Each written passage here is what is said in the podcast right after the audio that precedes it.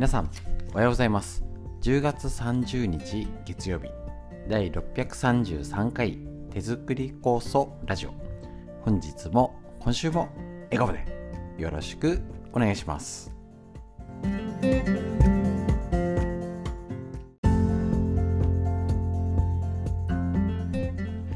こちら手作り酵素ラジオは埼玉県本庄市にあります芦沢治療院よりお届けしております。私の母親が手作り酵素を始めて35年以上経ちまして北海道帯広市にあります十勝金星社川村文夫先生に長年ご指導をいただいておりまして家族で酵素を飲み治療院ということで勉強会ですね、えーと、やっておりますけれども酵素のですね、えーと、今秋の酵素のまただ中ですね、えーと、ぜひともよろしくお願いいたします。で、えー、とコロナ禍で始めたこのラジオ。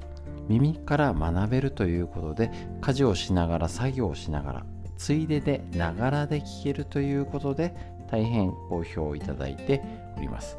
またねなんかラジオって習慣化しやすいですかね。なので、えーと、ぜひともね一緒にこうやってね構想のこと。で手作り構想ラジオといえど酵素酵素酵素酵素っていうよりはあのその時期のことだったり今ねあの免疫のこととかね麹水とかねいろんなことを話しながら脳のことみんな知りたい東洋医学の知恵なんていうことをテーマにお届けしておりますのでぜひともねあのお友達とか家族とかにいやこういうこと知ってたなんていうネタにしていただければと思いますのでぜひとも今日も今週もよろしくお願いします。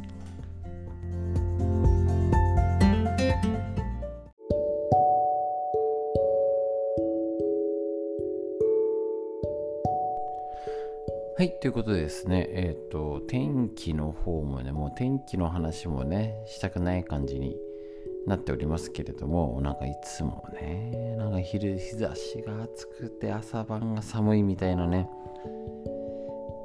このこの先どうなるかが気をつけなきゃいけません。もう11月になるのにこの気温ってのもあるしこれからぐっと下がったら一気にガタガタ。来ないように気をつけましょう。はいということでですねえっと先週から麹水のことをお話ししておりましてあのいあの思ったほど好評をいただいておりましてやっぱね簡単手軽で楽なんかこれならできそう感がいいのでちょっとねあの調子に乗ってまた今週もやろうかなと お届けしようと思います。こちら美人を作る毎日の麹水野崎由美子先生の公文社よりこちらの本からご紹介してですねお届けしましょう。イントロダクションのところ。こちらの方を読ませていただきます。野崎由美子先生の文です。麹水は私たち日本人に一番合う腸活です。私が住んでいる新潟県上越市は発酵の町と言われ米どころだけにたくさんの発酵食品が古くから地域に根付いています。こういった日本の伝統的な発酵食品を作っているのが麹です。皆さんもご存知の通り発酵食品には美肌美腸免疫力アップなど多くの美容健康効果があります。そのパワーの源となっているのが麹なのです。特に日本人。国の金最高ですね。私私自身麹に魅せられ生活に取り入れるようになってから体重が理想の数値になりくすんでいた肌にも透明感が。またアトピー性皮膚炎だった長女の肌も見違えるほど良くなり便秘がちだった次女は3週間で1日2回も排便が出るまでに変わりました。体は食べたもので作られる。これは私が管理栄養士として多くの方々に接し栄養指導をしてきた経験から痛感していること。健康で美しくいるには長く続けられる食習慣が何よりも大切です。30代までは生まれ持った容姿が大きく影響しますが40代からは努力している人が輝く年代だと感じています。日々の食事が腸を整えさらに心と体の調和も取れていることこそが本書を紹介する麹水面倒な手間がなく簡単に作れ飲むだけなのでどなたでも無理なく続けられます。また楽しく継続するための麹水を使ったアレンジドリンクや麹かすを使ったアレンジレシピもたっぷり紹介。皆さんのきれい健康に役立てれば嬉しいです。というこの野崎先生のコメントになりますね。このあの、えーと、目次の後にあります。とにかくこの麹水はこんなにすごいの4つを紹介。とにかく簡単に作れる。要はあの麦麦麦茶の あのお茶パックのやつを作るだからもうこれ作れないなら何もできません。って言うと今の時代良くないんですかね。わかんないですけどもうこれできなきゃ何もできないでしょ。諦めてっていう感じに なっちゃいます。2つ目栄養たっぷりなのに低カロリー。酵素や乳酸菌など栄養分が豊富なのに麹水 100ml, 100ml あたりに溶け出したカロリーはわずか3キロカロリー。同じ麹から作られる甘酒に比べても断然低カロリー。3つ目効果がいっぱい。微腸美肌美白デトックス免疫力アップ。便秘解消アンチエンジングダイエット。ね、麹水はその発酵過程や酵素や乳酸菌ビタミンなどさまざまな有用成分を生み出し腸内環境の改善や免疫力アップ美容健康効果が多岐にわたりますと。また飲んでもよし塗ってもよしと、ね、中から外からきれいをサポートするというこの麹水。なんかね魔法の薬みたいですけど意外や意外ねこの日本の国金である麹をやっぱ使いこなしてないっていうのもありますしもちろん手作り酵素も乳酸菌でいいんですけどこのね武器をねちゃんと持つってね今の今の時代本当に必要だなと思ってます。酵素も大事。だけどいきなり酵素を倍今日作ろうってできないし家族が病気になった怪我したなんかの時に急に増やせない。そのもどかしさもありつつ武器として麹水もある。甘酒もある。塩麹とか。他の発酵食品もある。でも今忙しいからできないよね。いや今欲しいから作ろう。その選択肢あるかないかで変わってきます。フリーの話以上です。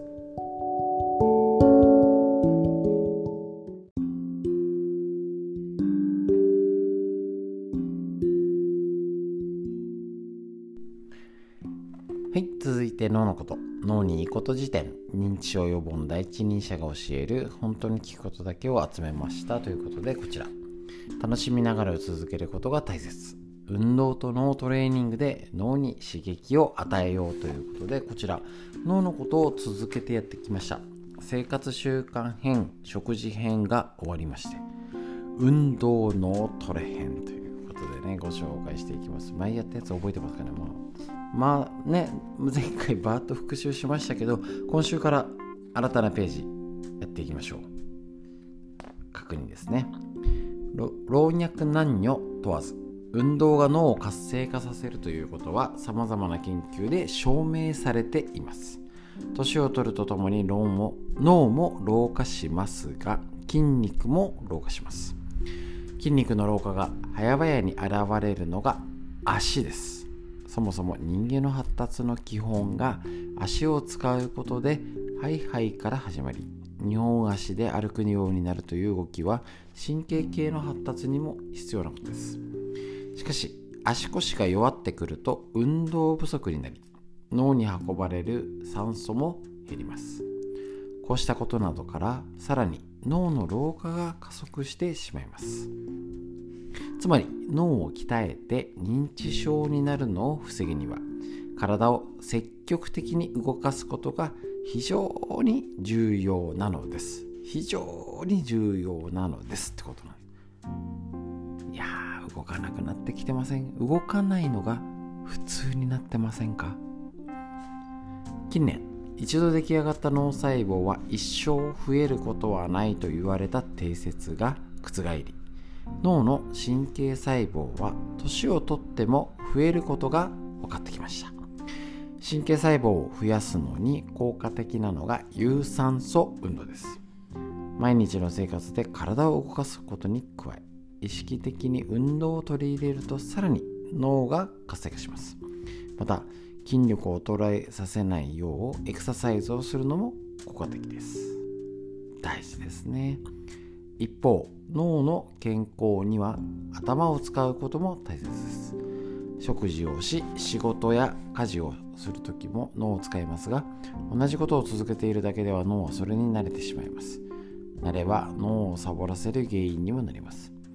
パズルや手指を使う遊びを取り入れることで日常に使う脳の領域とは違うところを刺激するようにしましょう。そして脳に喜びを与えたり時には少し困らせたりすることまた趣味を持つこと旅行に行くことなども脳のトレーニングになります。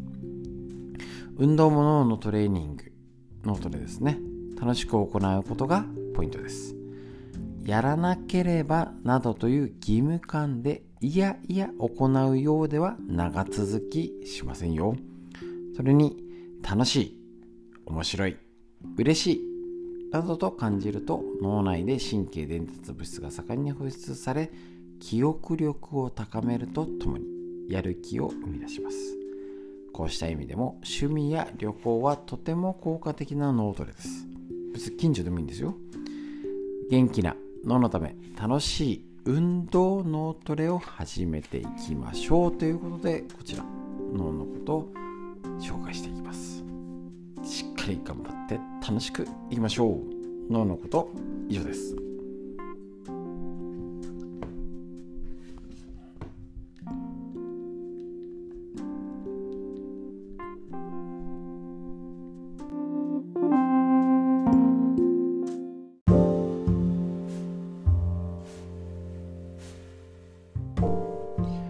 続いてこちら。東洋医学の知恵。みんな知りたい学ぶべきこやっていきましょう。緑薬品漢方堂の毎日漢方。体と心をいたわる365のコツ。桜井大輔先生夏飯より1日1ページ1つの格言。一緒に学んでいきましょう。ということでこちら10月30日のページ一緒に勉強していきますね。五臓と六腑はつながっています。五臓六腑という言葉を耳にしたことはありますか、当然知ってますよねみたいな。けど今の人には死後かもしれません。よく言われる五臓六腑は内臓を指す言葉として使われていますがもともとは中医学の言葉だということなんですよね。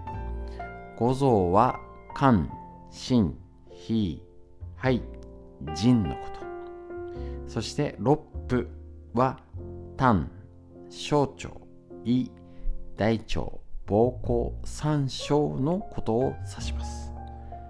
これら五臓と六腑は肝と胆。いわゆるさっきのえっ、ー、と五臓の肝臓と六腑の胆の組み合わせグループですね。肝と胆のが同じグループ。心臓と小腸が同じグループ、まあ、さっきの肝臓あのえっ、ー、と五臓が肝子非肺腎って言ったのと六腑の胆小腸胃大腸膀胱三小がちょっとねグループ分けになってるんですよね。これがえっ、ー、と肝臓と胆心臓と小腸。脾胃脾と胃肺と大腸。腎臓と膀胱がつながっていると考えます。これ東洋医学らしいので西洋医学ではなく、ね、考え方が難しいんですけれどもなるほどってあるんですよね。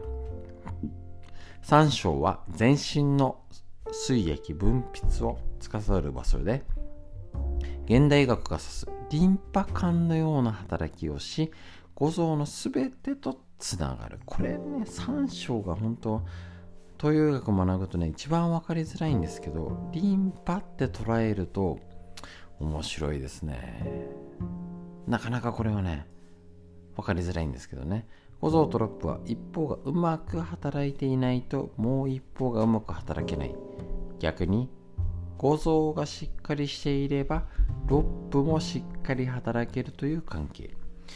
まあ例えばまあ言っちゃえば肝臓と胆のっていうのは分かりやすい、ね、くっついてるし場所もね。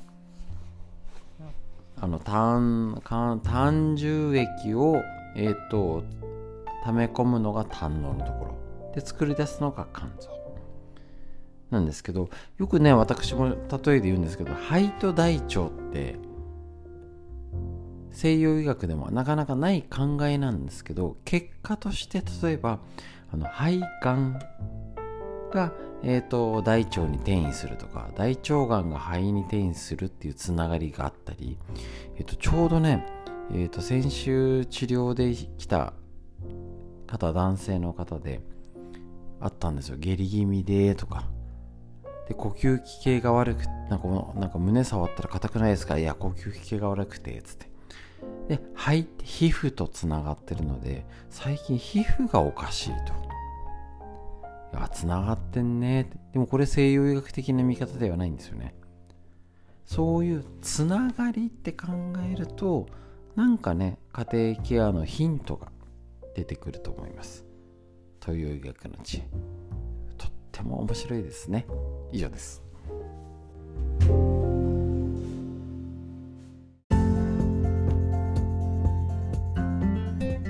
はい、ということでいかがでしたでしょうか。今週が11月2日に、えーと、教えるストレッチのセミナーがありますので参加される方ぜひともよろしくお願いします。ということで、深呼吸ですね。何見ても結局自律神経だ、免疫だ見ても呼吸って大事ですね。はい、空を見上げて、どんな雲、どんな空、お月様綺麗ですね。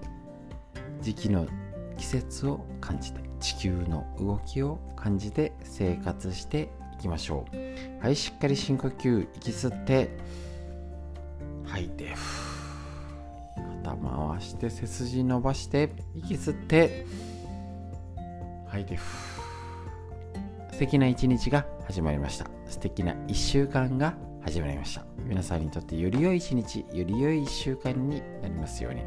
本日も最後までお聴きくださいましてありがとうございました。